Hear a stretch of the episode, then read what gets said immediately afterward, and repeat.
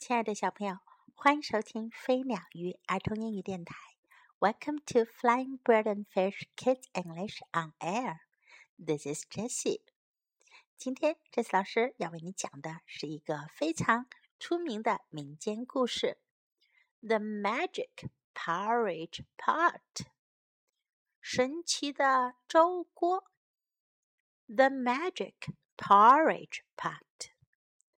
Once a girl called Rose lived with her mother in a tiny cottage. 从前有一个叫做露丝的女孩，她和她的妈妈住在一个小屋子里。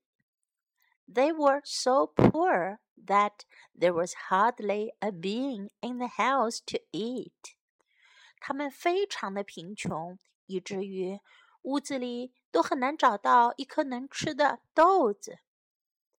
One day, poor Rose felt so hungry that she ran into the woods and wept. 一天，可怜的露丝感到太饿了，她跑到树林里面哭了起来。You poor girl," said a voice. 有个声音说道。 你这个可怜的女孩，What's the matter？出什么事了？The voice belonged to a kind old lady。这个声音来自于一位善良的老婆婆。When she heard how hungry Rose was, the old lady gave her a present, a magic cooking pot. 当他听说露丝是多么的饥饿，老婆婆给了他一份礼物，一个神奇的锅。The old lady explained. 老婆婆解释道：“Just say the words，只要说出下面的话。Cook, cook, little pot。” Make me porridge, piping hot。煮吧煮吧，小锅，给我做热腾腾的粥。And the pot will cook you a meal。那样的话，锅就会为你煮一顿饭了。But when the porridge is cooked, you must say.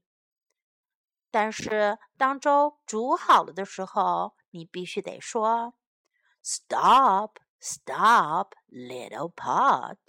No more porridge. That's the lot.”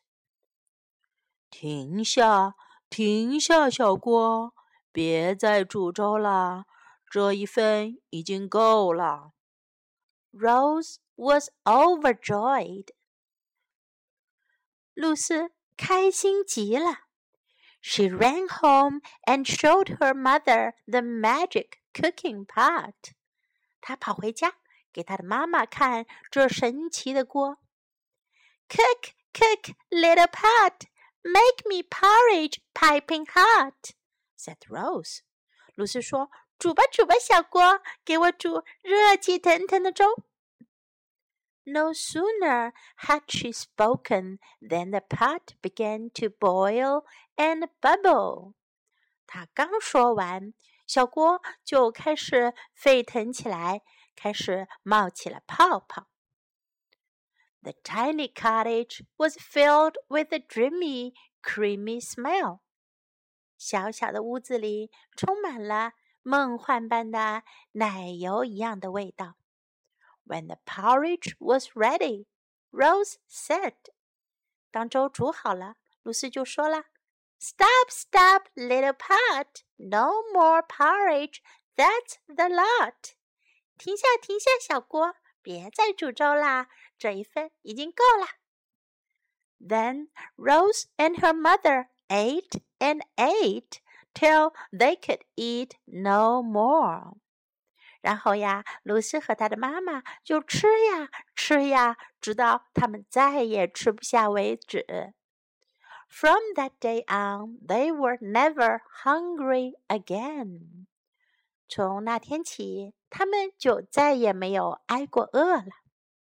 All they had to do was say the magic words, and in no time a pot of hot porridge stood on the table.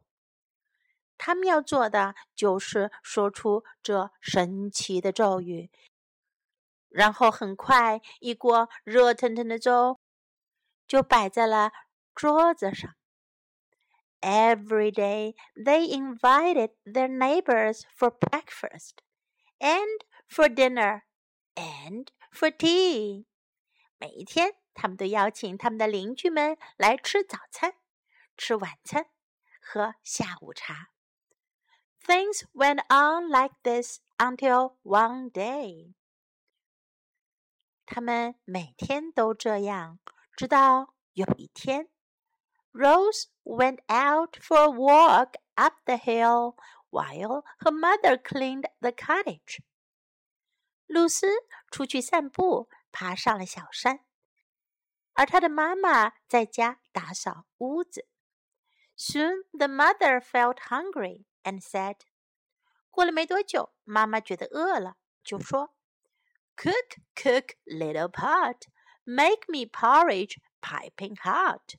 煮吧煮吧，小锅，给我煮热腾腾的粥。Then she went back to her cleaning。然后她又接着去做她的清洁工作了。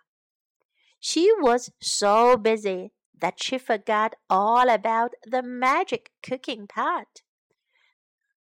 她一直忙个不停，以至于她全忘记了那神奇的小锅。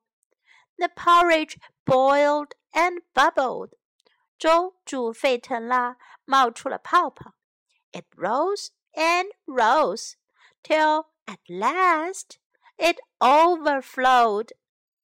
粥升得越来越高， 直到最后从锅里溢了出来。The porridge spilled onto the table, and then it spilled onto the floor.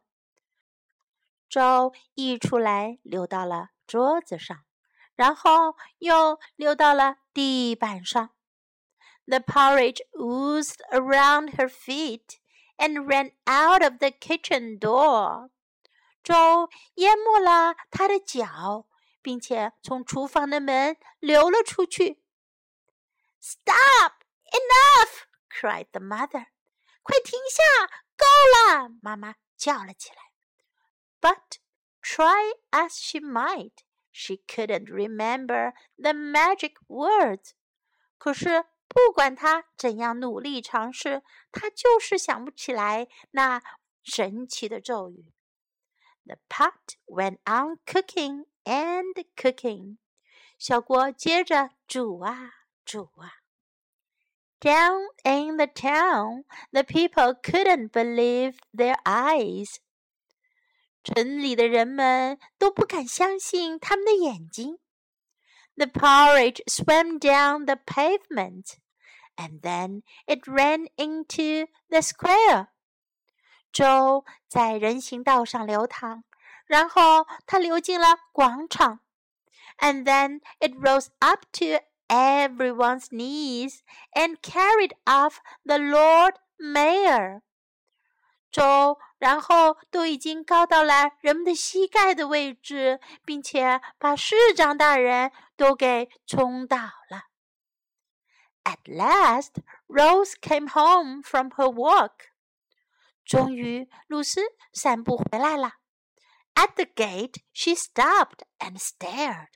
在大门口，她就停了下来，使劲的盯着看。A sea of porridge was coming toward her. 粥的海洋向她奔流过来。Help, Rose! cried her mother. Please make it stop. 救命啊，露丝！她妈妈叫道。请让它停下来吧。 ” Rose took one look and shouted. 露丝看了一眼，就喊了起来：“Stop! Stop, little pot! No more porridge! That's the lot!” 停下，停下，小锅，别再煮粥了，这一份已经够了。And do you know what happened？你知道发生了什么事吗 ？The magic pot stopped cooking。神奇小锅停止了煮粥。Thank goodness, said her mother, wiping porridge from her eyes. 谢天谢地，她妈妈说道，把她眼睛上的粥给抹掉。Down in the streets, the people cheered. 街上的人们欢呼了起来。 Rose had saved the town from sinking in porridge. 露丝救了城镇，没让它淹没在粥里。But there was still one small problem. 不过还有一个小问题哦。What could they do with all that porridge? 他们得用 这么多的粥做什么好呢？小朋友们，你们有没有想到答案呢？这城镇里啊，到处流淌着的粥，能用来做什么呢？城里的人们啊，有的用 porridge 浇上了植物，有的用 porridge 给那些 porky pigs 胖胖的猪吃，有的把粥变成了 porridge paint 粥涂料，用来粉刷房屋。有人用粥做成了 porridge sculpture。粥雕塑，还有的人用粥做了一个 porridge pool 粥游泳池。厨师们用粥做了美味的糕点、布丁和馅饼。小朋友，你们还有什么办法能利用好这些粥，而不把它浪费掉呢？现在我们来学习一些英文的内容吧。a tiny cottage，小屋，tiny 小的，a tiny cottage，a tiny cottage。One day，一天，有一天，one day，one day。What's the matter？出什么事了？What's the matter？What's the matter？a present 礼物，一份礼物，a present，a present。cooking pot 烹调用的锅，烹饪用的锅，cooking pot，cooking pot。porridge 粥，porridge，porridge。cook Cook little pot，煮吧煮吧小锅。Cook cook little pot。Stop stop little pot，停下 停下小锅。Stop stop little pot。In no time，很快。In no time。In no time。Every day，每天每一天。every day, every day. Stop, 停下，stop, stop. Enough, 够了 ，enough, enough. Make it stop, 让它停下，make it stop, 让它停下，make it stop, make it stop. Thank goodness，谢天谢地。Thank goodness，Thank goodness。 现在我们再来听一遍这个故事的英文版本。The Magic Porridge Pot. Once a girl called Rose lived with her mother in a tiny cottage. They were so poor that there was hardly a being in the house to eat. One day, poor Rose felt so hungry that she ran into the woods and wept. You poor girl, said a voice. What's the matter? The voice belonged to a kind old lady.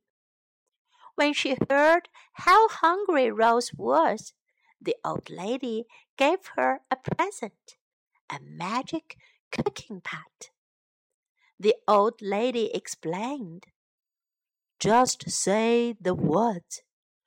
Cook, cook, little pot.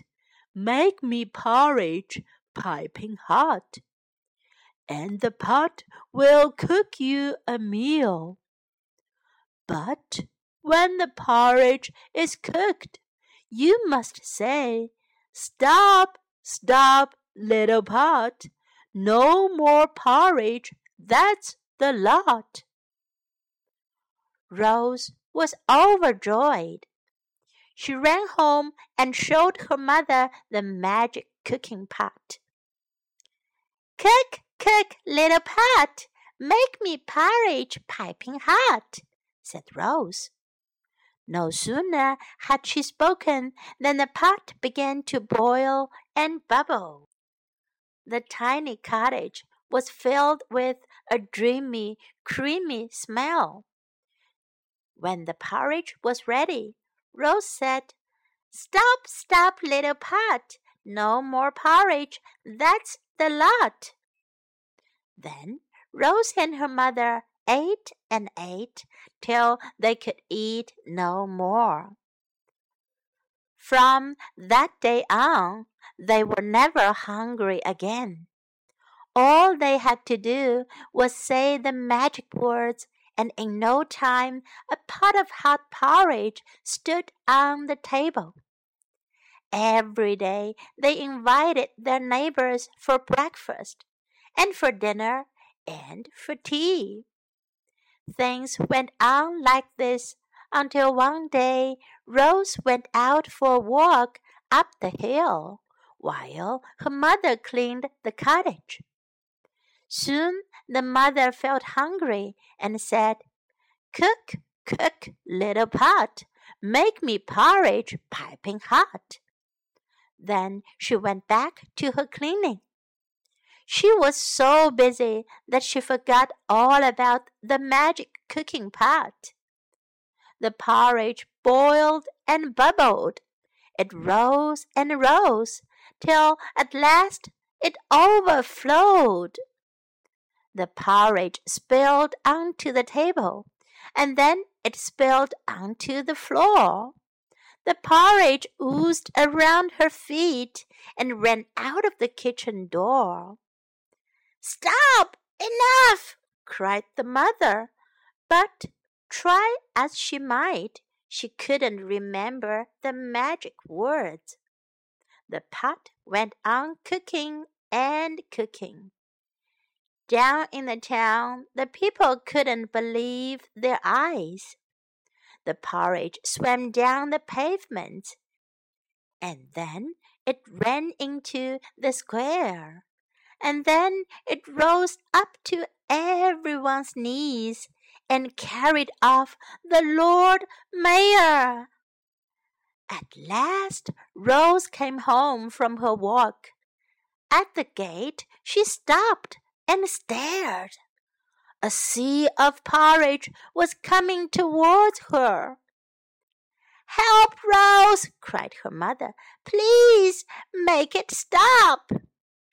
Rose took one look and shouted, Stop! Stop, little pot! No more porridge! That's the lot!